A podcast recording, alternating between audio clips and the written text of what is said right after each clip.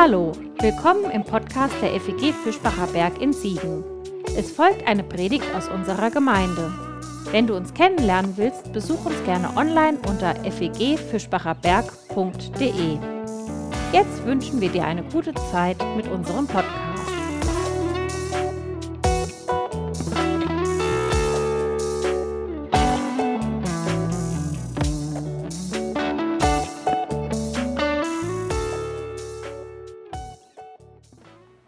Einheit ist etwas Schönes.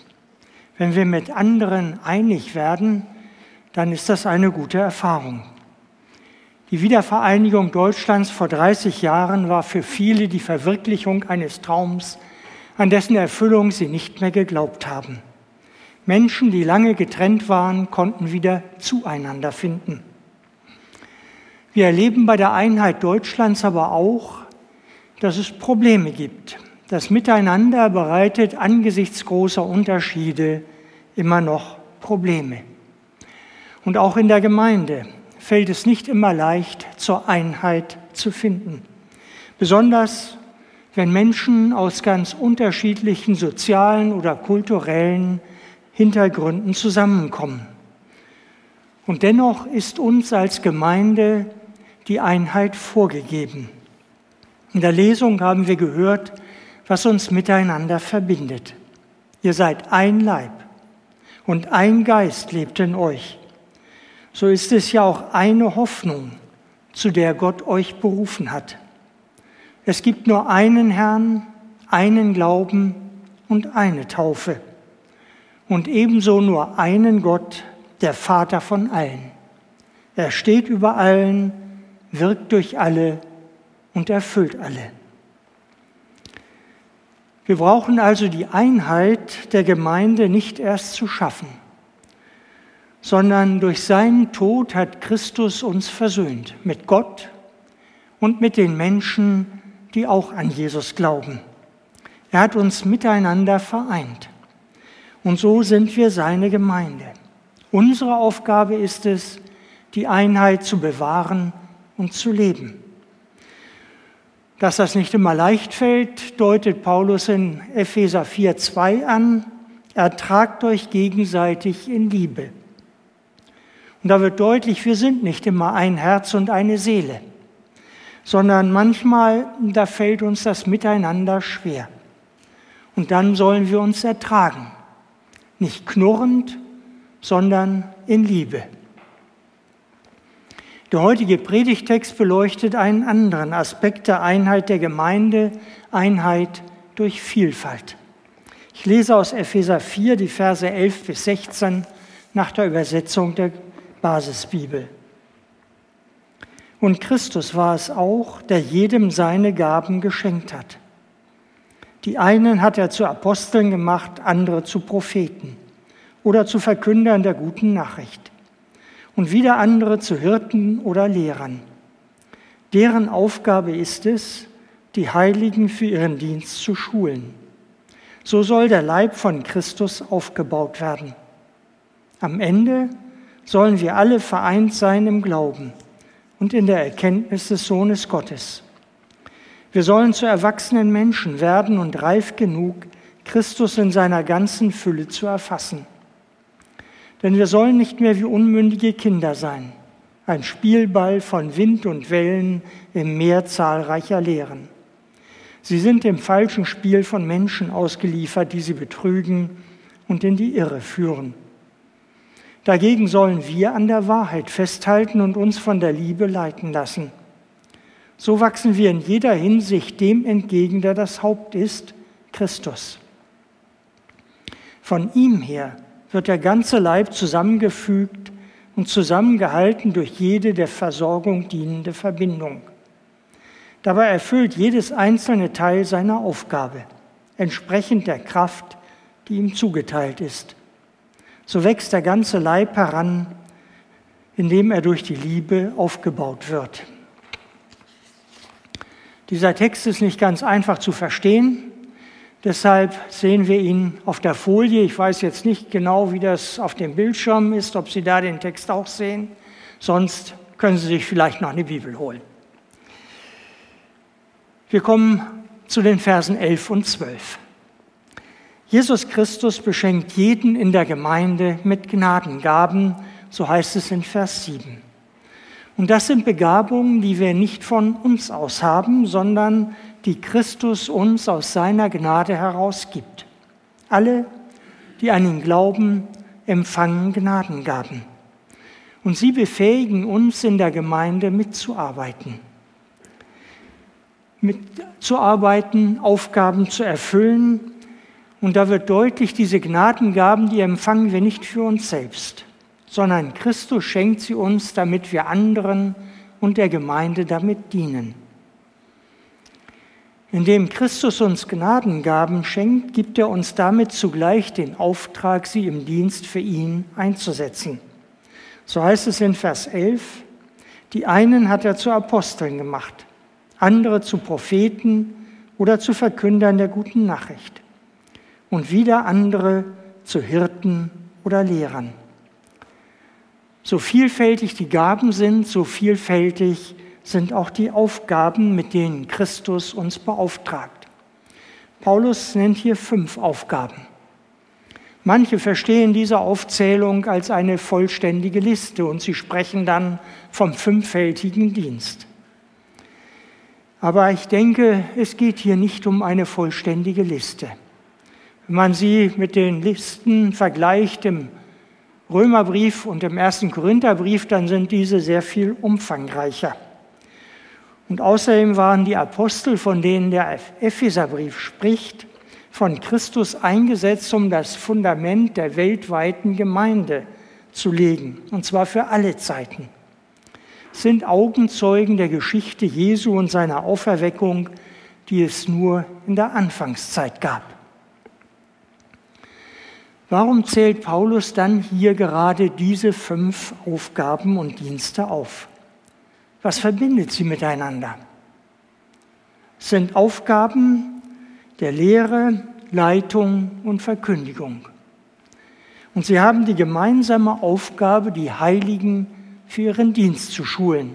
Heilige, das sind nicht besonders fromme Menschen, sondern das sind alle, die an Jesus glauben. Es gibt Gemeinden, in denen ist der Pastor die zentrale Figur. Er nimmt fast alle Aufgaben selbst wahr, über fast alles in der Gemeinde weiß er Bescheid und erledigt vieles selbst. In anderen Gemeinden ist es ein, ein kleiner Mitarbeiter und Leitungskreis, der fast alles in der Hand hat. Das Neue Testament hat allerdings eine andere Sicht der Gemeinde. Und zwar die, dass alle Gaben haben und alle entsprechend ihren Gaben in der Gemeinde mitarbeiten. Die Gemeinde ist eine Dienstgemeinschaft. Wir sind miteinander vereint, um zu dienen, so wie Jesus in die Welt gekommen ist, um zu dienen. Und das bedeutet, in der Gemeinde, da hat jeder etwas zu tun.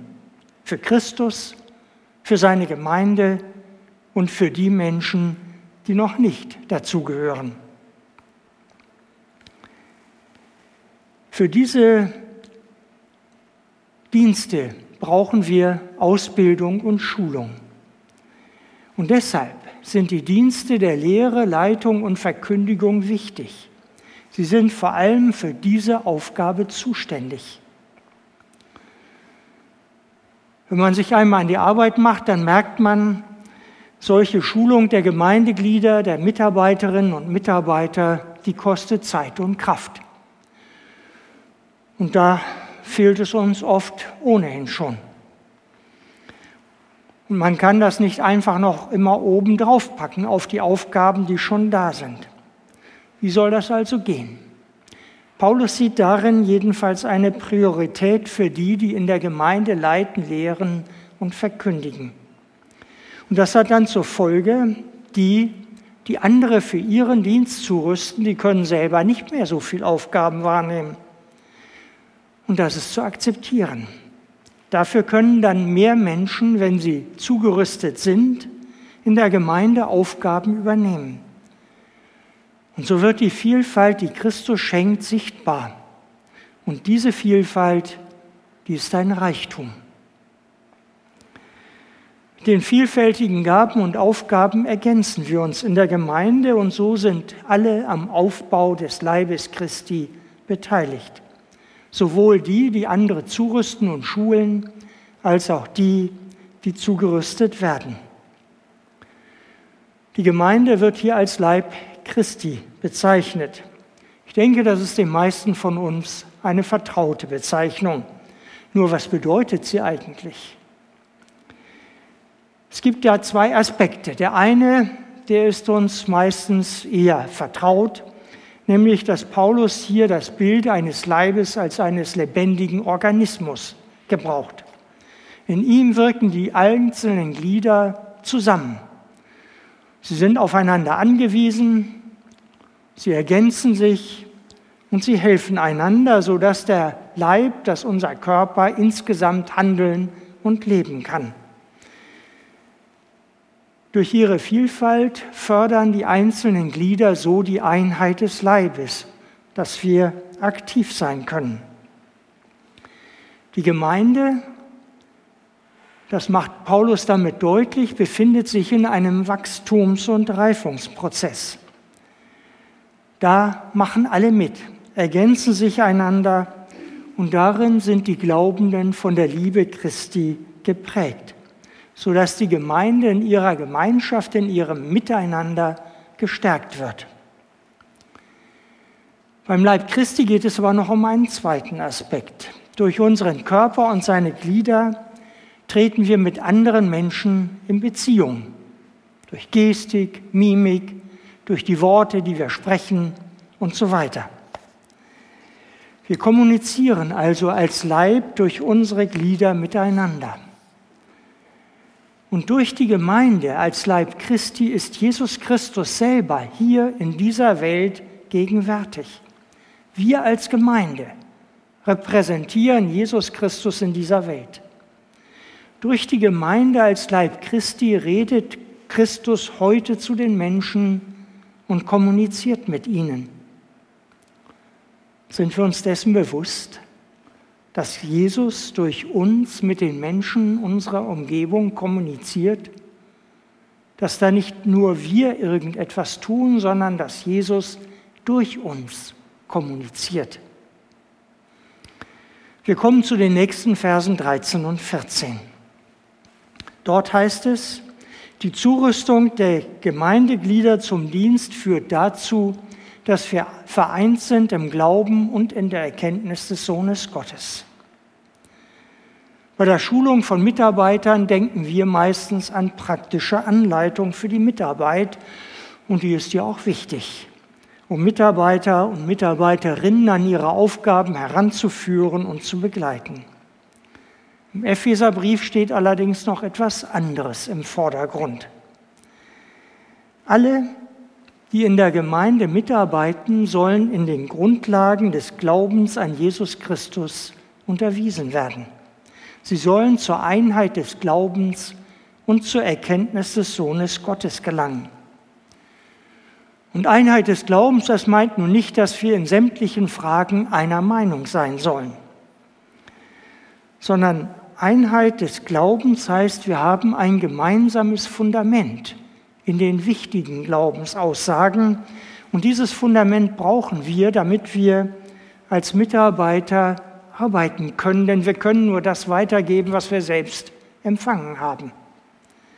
Und so können wir dann auch Rechenschaft ablegen über unseren Glauben, was wir eigentlich glauben und worauf wir hoffen. Wir werden, wie gesagt, nicht in allen Fragen des Glaubens und der Ethik einer Meinung sein, aber in den zentralen Glaubensfragen, da gibt es Einheit. Das sind Fragen, an denen sich die Zugehörigkeit zur Gemeinde und die Frage des Heils entscheidet. Dazu gehören dann auch die Aussagen im apostolischen Glaubensbekenntnis. Wir haben eine gemeinsame Mitte unseres Glaubens das Evangelium. Und als Menschen des Glaubens wollen wir uns an diesem Evangelium, an dieser Mitte, an Jesus Christus orientieren. Als ich als Teenager anfing, in der Jungscher mitzuarbeiten, da hat der Leiter mich mit zwei anderen zusammen regelmäßig geschult. Alle 14 Tage waren wir zusammen und er hat uns unterrichtet, sowohl in Glaubensfragen als auch in praktischen Mitarbeiterfragen. Und das hat mir für meinen Glauben und meine Mitarbeit entscheidend geholfen. Und bei unseren Kindern früher habe ich mitgekommen, dass sie in ähnlicher Weise bei ihrer Mitarbeit im Kindergottesdienst geschult wurden. Und solche Förderung, die brauchen wir, damit wir eine gute theologisch-biblische Grundlage finden, um mit unseren Gaben in der Gemeinde mitzuarbeiten. Dadurch werden wir zu erwachsenen Menschen im Glauben, zu mündigen Christen, die urteilsfähig werden in Fragen des Glaubens und der Lebensführung. Auf diese Weise können wir dann auch mit unseren Gaben und Aufgaben die Einheit in der Gemeinde fördern. Und so gewinnen wir ein festes Fundament unseres Glaubens. Denn wir sollen nicht mehr wie unmündige Kinder sein, ein Spielball von Wind und Wellen im Meer zahlreicher Lehren, so schreibt Paulus es hier, sondern wir sollen die Urteilsreife und Festigkeit erwachsener Menschen gewinnen. Sonst werden wir leicht durch falsche und betrügerische Lehren in die Irre geführt und getäuscht. Und falsche Lehren, die haben gerade in Corona-Zeiten Hochkonjunktur. Da gibt es viele Verschwörungstheorien, wer hinter der Pandemie stehen soll, böse Mächte, einzelne Menschen oder Regierungen, die unsere Freiheit kontrollieren und einschränken wollen. Und noch vieles andere mehr. Und wer solchen Lehren folgt, der wird zum Spielball von Wind und Wellen, wie Paulus es hier mit dem Bild von einer Seefahrt in stürmischer Umgebung beschreibt. Er liefert sich dem falschen Spiel von Menschen aus. Und das passiert am leichtesten im Internet. Als Christen wollen wir uns jedoch an der Bibel orientieren und an Jesus Christus, dem Gott die Herrschaft übertragen hat. Er hat die Welt in seiner Hand und auf ihn wollen wir hören. Eine andere Lehre, mit der wir in die Irre geführt werden, ist, dass die Corona-Pandemie Gericht Gottes sei. Schaut man in die Bibel, so wird das Gericht dort vor allem dem Gottesvolk verkündet, nämlich dann, wenn es Gott ungehorsam ist. Und anderen Völkern wird dann Gericht angesagt, wenn sie sich feindlich gegenüber dem Gottesvolk verhalten. Die Pandemie aber trifft alle Völker, Christen und Nichtchristen und in besonderer Weise die Ärmsten. Und zwar unabhängig von ihrem Gehorsam gegenüber Gott. Und ein Gericht über alle Menschen, das wollte Gott seit der Sintflut nicht mehr verhängen, jedenfalls nicht vor dem Ende der Welt. Fragen können wir aber, was Gott uns denn durch die Krise der Pandemie sagen will. Das muss nicht für alle gleich sein, sondern das kann auch für jeden unterschiedlich sein.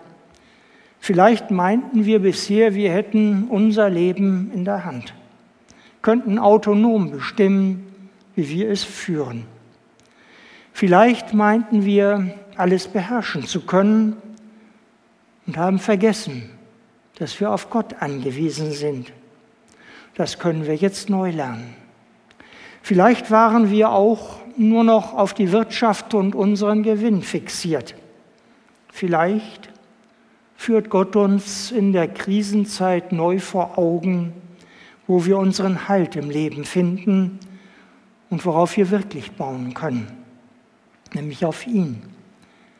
Und vielleicht will er uns auch neu zeigen, dass wir Verantwortung für unsere Mitmenschen haben. Auch dafür haben, sie in dieser Zeit zu schützen. Wir kommen zu den beiden letzten Versen 15 und 16. Dagegen sollen wir an der Wahrheit festhalten und uns von der Liebe leiten lassen. Man kann auch übersetzen, dass wir die Wahrheit in Liebe sagen sollen. Die Beziehung in der Gemeinde die sollen von Vertrauen und Wahrhaftigkeit geprägt sein. Wir sollen aufrichtig und wahr miteinander sprechen. Und das gilt erst recht, wenn wir das Evangelium von Jesus Christus verkündigen oder im Alltag bezeugen. Die Menschen sollen sich auf das verlassen können, was wir sagen. Und wenn wir einmal selbst nicht so genau wissen, ob etwas wahr ist, dann müssen wir das zugeben oder wir schweigen lieber. Gerüchte zu verbreiten verträgt sich nicht mit der Wahrheit Gottes. Von Axel Kühne habe ich den Ausspruch gefunden, die Wahrheit braucht nicht viele Worte, aber ganz viel Liebe. Die Wahrheit braucht nicht viele Worte, aber ganz viel Liebe. Das wahrhaftige Reden soll deshalb in Liebe geschehen. In Liebe gegenüber dem, mit dem wir sprechen und auch in Liebe gegenüber dem, über den wir vielleicht sprechen. Paulus nennt die Liebe das Band der Vollkommenheit. Und mit ihr wird die Einheit in der Gemeinde gefördert, auch wenn wir einmal unterschiedlicher Meinung sind. In der Liebe können wir uns damit ertragen. Und weil die Wahrheit des Evangeliums ihren Ursprung in der Liebe Gottes hat, wird durch Lieblosigkeit die Wahrheit Gottes verleugnet. Und deshalb wollen wir die Wahrheit nicht auf Kosten der Liebe sagen. Dann wird sie nämlich brutal und zerstörerisch. Und umgekehrt wird die Liebe ohne Wahrheit sentimental und heuchlerisch. Und deshalb gehören Wahrheit und Liebe zusammen, damit die Gemeinde aufgebaut wird damit die Einheit und die Gemeinschaft wachsen können. Und deutlich wird in diesen Versen, das Wachstum geschieht zum einen von Christus her. Er schenkt es durch seinen Heiligen Geist. Und so empfangen wir Kraft für unseren Glauben und unser Leben. Und zum anderen wachsen wir zu ihm hin, denn er ist das Haupt der Gemeinde. Wir wachsen zu ihm hin, indem wir ihn besser und tiefer verstehen, indem wir seinen Willen für unser Leben erkennen und danach leben. Wir wachsen zu Christus hin, indem wir die Gemeinschaft mit ihm im Hören auf sein Wort und im Gebet vertiefen. In Epheser 5,2 schreibt Paulus, führt euer Leben so, dass es ganz von der Liebe bestimmt ist. Genauso hat auch Christus uns geliebt und sein Leben für uns hingegeben. Jesus Christus will uns mit seiner Liebe immer neu erfüllen, damit wir tief in ihm verwurzelt sind. Und darin erfahren wir seine Nähe und Halt in unserem Leben. Er gibt uns Kraft zum Wachsen und Reifen. Wir wachsen zu Christus hin indem wir unser Leben immer mehr von der Liebe bestimmen lassen, so wie Jesus uns geliebt hat. Und so wachsen wir dann eben nicht nur als einzelne Glaubende, sondern auch als Gemeinde. Und beides geht nur miteinander. Wir brauchen die Gemeinde, die Brüder und Schwestern, damit wir zu Christus hinwachsen können. Und umgekehrt wächst die Gemeinde nur, wenn auch die Einzelnen nicht stehen bleiben sondern zu Christus hinwachsen, ihm ähnlicher werden in ihrem Leben. Im letzten Vers heißt es, von Christus her wird der ganze Leib, also die Gemeinde, zusammengefügt und zusammengehalten durch jede der Versorgung dienende Verbindung. Und mit diesen Verbindungen sind wahrscheinlich die Adern und die Nerven gemeint, die den Körper mit Blut versorgen und die die Funktionen im Körper steuern. Und mit diesen Nerven und Adern vergleicht Paulus hier die Leiter, Lehrer und Verkündiger, die er am Anfang genannt hat. Sie schulen und unterstützen die anderen Glieder der Gemeinde für ihren Dienst. Sie versorgen sie. Und so kann jeder Einzelne seine Aufgabe erfüllen, entsprechend der Kraft, die ihm zugeteilt hat. Jeder arbeitet mit seinen Möglichkeiten und Begrenzungen mit seinen Gaben in der Gemeinde mit. Rabbi Susia sagte einmal, in der kommenden Welt, da wird man mich nicht fragen, warum bist du nicht Mose gewesen? Man wird mich vielleicht fragen, warum bist du nicht Susia gewesen? Man wird mich nicht fragen, warum hast du nicht das Maß erreicht, das der größte und gewaltigste Glaubende gesetzt hat? Sondern man wird mich fragen, warum hast du nicht das Maß erfüllt, das Gott dir ganz persönlich gesetzt hat? Warum bist du nicht das geworden, was du eigentlich hättest werden können? Wenn jeder sich mit seinen Gaben und mit seiner Kraft einsetzt, dann wird durch die gelebte Vielfalt die Einheit in der Gemeinde gefördert. Jeder Einzelne ist gerufen, entsprechend seiner Kraft, die ihm zugeteilt ist, am Wachstum der Gemeinde mitzuarbeiten. Ich komme zum Schluss. Wenn die Gemeinde dadurch wächst und sich entwickelt, dass jeder entsprechend seinen Gaben und seiner Kraft mitarbeitet und sich einsetzt, dann ist das ein dynamischer Wachstumsprozess. Und dann ist nicht jede Gemeinde gleich. Und dann ist es auch spannend zu sehen, wie sich Gemeinde verändert, wenn zum Beispiel ein wichtiger Mitarbeiter ausscheidet oder nicht mehr mitarbeiten kann. Oder wie sich Gemeinde entwickelt, wenn andere dazukommen und sich mit ihren Gaben einbringen. Oder wenn der Pastor weggeht und ein neuer Pastor kommt. Die Gemeinde wächst durch die Vielfalt der Menschen und Gaben, die Gott schenkt. In Epheser 4 geht es vor allem um das Wachstum der Gemeinde nach innen, um die Zurüstung und Förderung der Mitarbeiterinnen und Mitarbeitern um das Reifwerden der Einzelnen und das Festhalten an der Wahrheit des Evangeliums, um die Aufrichtigkeit und Liebe zueinander, um die Gemeinschaft mit Jesus Christus und das Leben nach seinem Willen, um die Einheit des Glaubens durch die Vielfalt der Gaben, die Christus schenkt. Doch wenn das Evangelium durch die verkündigt wird, denen Gott die Gabe dazu gegeben hat, und wenn die Christen ihren Glauben leben und bezeugen, dann werden auch Menschen zur Gemeinde dazukommen. Und dann wird die Gemeinde auch zahlenmäßig durch das wachsen, was Christus durch uns und mit uns in der Gemeinde tut. Amen. Das war's für heute. Um keine neue Folge zu verpassen, kannst du den Podcast einfach auf deinem Smartphone abonnieren. Mehr Informationen findest du unter fegfischbacherberg.de. Wenn es dir gefallen hat, lass uns gerne einen Kommentar oder eine Bewertung da und sag es weiter. Tschüss und vielleicht bis zum nächsten Mal.